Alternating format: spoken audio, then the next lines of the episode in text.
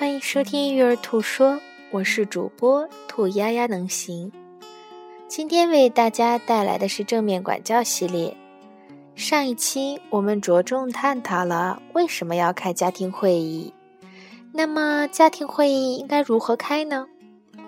第一，我们建议家庭会议要从感恩和致谢开始，感恩要具体。也能营造出一种积极的会议气氛。第二呢，要议论一下本次问题的议题。如果讨论不出解决方案，就可以头脑风暴，寻找更多的点子。第三，评估上次家庭会议解决方案的执行情况。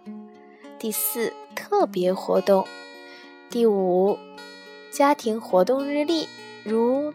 特别的活动啊，家庭聚会、用车的安排等等。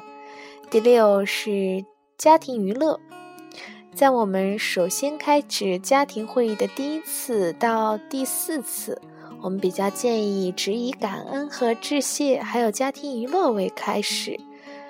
原因是不想把每次家庭会议作为让孩子感觉到压力或解决具体孩子问题的一次惩罚的形式。所以要先从感恩、致谢和家庭娱乐开始。感谢你的收听。